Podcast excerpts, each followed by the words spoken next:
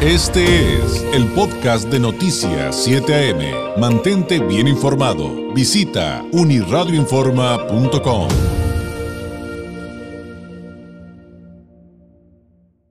Usted acaba de escuchar, llegó el momento de leer entre líneas con el politólogo Francisco Ruiz, doctorando en Derecho Electoral, integrante del Instituto Nacional de Administración Pública.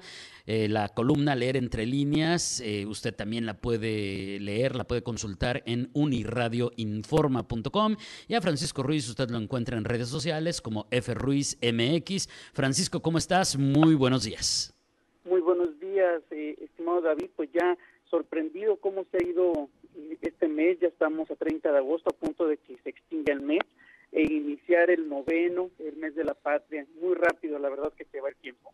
Y ahí de bajadita el 2022, así que de hecho ya, ya, la planeación en gran parte de las empresas, en los medios, pues estamos, ya estamos trabajando en el 2023, literalmente. Oye, Francisco, ¿de qué viene tu participación el día de hoy? Eh, mm, ahora sí que, como siempre te digo, tus... Eh, tus títulos eh, siempre son geniales y en esta ocasión también lo es. El Frankenstein Azteca.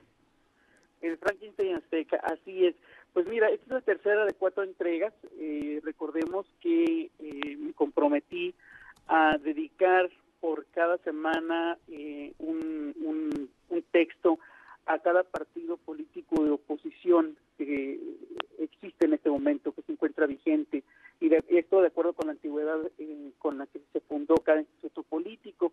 En esta ocasión toca el turno al, PRD, al Partido de la Revolución Democrática, y fíjate que estaba bastante indeciso eh, al momento de elegir el título, no sabía si titular la columna eh, el ocaso del PRD o el Franklin Azteca, evidentemente triunfó el segundo y ahorita les explicaré el motivo. ¿no? Eh, hablando rápidamente, de una manera muy general acerca de los antecedentes históricos de este partido político, pues tenemos que remontarnos a 1987, hace 35 años, cuando la disciplina interna y la institucionalidad del PRI eh, no le gustaron a ciertos eh, militantes de aquel partido político, ¿no? Que se convierten en disidentes y que fueron por como Cárdenas Solosa. Estamos hablando de Porfirio Muñoz Ledo, estamos hablando de eh, el propio eh, presidente Andrés Manuel López Obrador.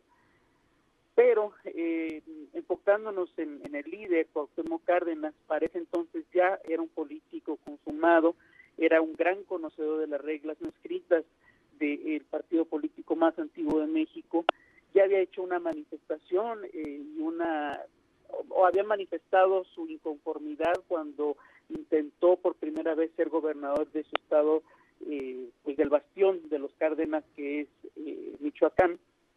Sin embargo, Cárdenas se desarrolló en el PRI, prácticamente nació en el PRI, eh, fue senador, fue subsecretario con López Portillo y fue gobernador de Michoacán por el PRI. No obstante, que incluso su padre, Lázaro Cárdenas, fue elegido mediante el tradicional pedazo, en esta ocasión, al no verse favorecido, decidió encabezar a los desertores y eh, curiosamente hay varias cosas que unen a eh, como Cárdenas y a Andrés Manuel López Obrador. Sin embargo, en esta ocasión me refiero a dos coincidencias muy particulares.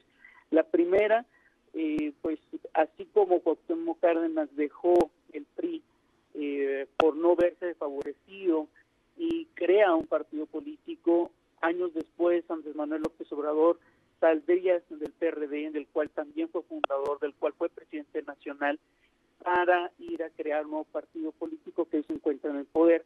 Ante siquiera la posibilidad, incluso se adelantó a Cárdenas, eh, siquiera la posibilidad de que no le favoreciera la candidatura, con la candidatura presidencial. Y la otra coincidencia es que ambos fueron tres veces candidatos presidenciales, eh, hasta el momento eh, como partido político en, lo individual únicamente ha tenido dos candidatos eh, a la presidencia de la República que han sido Cuauhtémoc Cárdenas en tres ocasiones como mencionaba y Andrés Manuel López Obrador. Insisto desde el punto de vista individual no retomando el desarrollo de este partido político Cárdenas en el 88 después de haberse conformado eh, acepta la candidatura por parte del Frente Democrático Nacional Nacional que fue integrado por pequeños partidos de oposición como el Partido Auténtico de la Revolución Mexicana, el Frente Cardenista de Reconstrucción Nacional, el Socialdemócrata y el Popular Socialista. Sin embargo, bueno, eh, como sabemos, las elecciones presidenciales de 1988 ah, fueron un proceso bastante cuestionado, dado que eh, pues, eh, no existía todavía el Instituto Federal Electoral, hoy INE, y el árbitro pues era bastante cuestionable, dado que la Comisión Federal Electoral pues está en manos del presidente en turno a través de la Secretaría de Gobernación. Así que pues Cuauhtémoc no logró despachar en los pinos.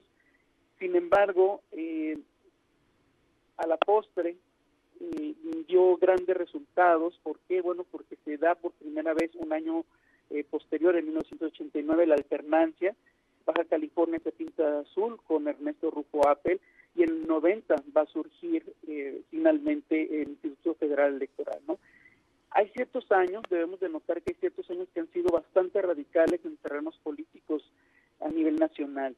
Eh, la caída del sistema de 1988, la alternancia en 1989, eh, aunque aquí ah, bien cabe que eh, mencionar que ya habían, se habían dado la alternancia en ayuntamientos.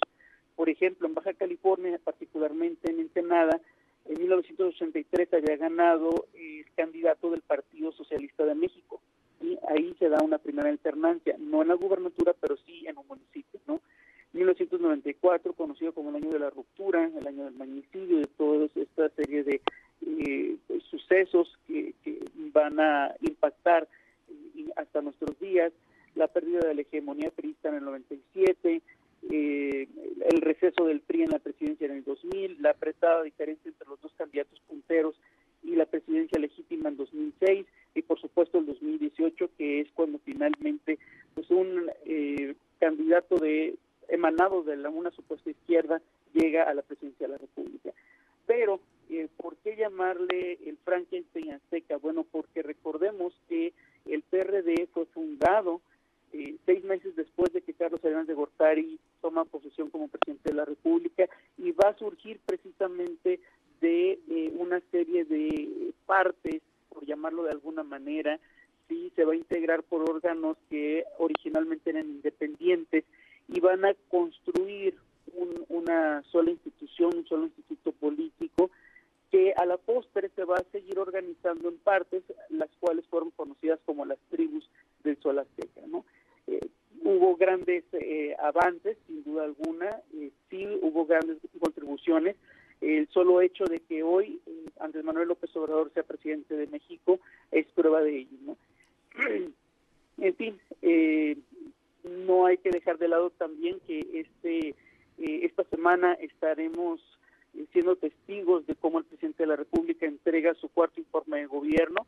Hay que estar atentos aunque como él eh, diría, no, seguramente no se presentará en la que no, para él no es la máxima tribuna del país, eh, dado que eh, pues desde ya hace bastantes años se está entregando a través del secretario de Gobernación. Lo curioso es que en este gobierno de austeridad franciscana, muy seguramente Andrés Manuel López Obrador dará un discurso en medio de fanfarrias y salamería. Pues yo no esperaría otra cosa, digo, y bueno, finalmente es imposible hablar del PRD sin mencionar a López Obrador y viceversa, ¿no, Francisco? Digo, finalmente eh, eh, es todo esto que nos comentas y que nos acabas de recapitular, si lo traemos a, la actualidad y vemos cómo estas tribus se canibalizaron y destruyeron al partido y lo dejaron en ruinas. Em, y muchos de repente ya ves que hasta se preguntan, ¿ay, de verdad todavía existe el PRD? Pues ¿Cuántos años se tardaron más o menos en, autodestruirse, Francisco, versus estas situaciones que vemos en muy corto tiempo, pues muy calcadas, perdón que lo diga, y porque también hay morenistas que tienen mi, todo mi respeto, pero que estamos viendo muy calcadas, por ejemplo, ahora en Morena, ¿no? Definitivamente, definitivamente. Recordemos algo, algo muy importante, David. Eh, Morena es eh, pues digamos otro Frankenstein también, porque sí, evidentemente los primeros que fundan Morena van a ser eh, aquellos desertores del PRD, pero hoy en día pues vemos eh, quienes fueron activos, perdón, del PAN, quienes fueron activos del PRI, Eh, entonces también tiene la influencia de diferentes eh, corrientes ideológicas, si es que podríamos todavía, hablar de corrientes ideológicas. Y bueno, eh, como bien señalas, este partido político está viendo su ocaso, porque bueno, a, pesar de que tuvo varias gubernaturas, se queda ya sin ninguna, ha perdido Quintana Roo y está viendo su ocaso por ejemplo, Baja California ya perdió su, su registro como, un partido local, ya no recibe prerrogativas en el Estado, aunque conserva a nivel nacional. Habrá que ver eh, si después de estos 33 años logra, logra permanecer con vida este instituto político. Oye, Francisco, pues muchísimas gracias. ¿Cuál nos quedaría pendiente entonces? Pues nos queda nada más Movimiento Ciudadano, que es el único partido ah, nacional. Ese, también va a estar buenísimo. Habrá que hablar de ese, por supuesto, también. La próxima semana estaremos reflexionando sobre este partido político, que no es tan nuevo como muchos podrían pensar. Francisco, te agradezco enormemente. Nos escuchamos el próximo martes. Que tengas una excelente semana. Buenos días. Buen día.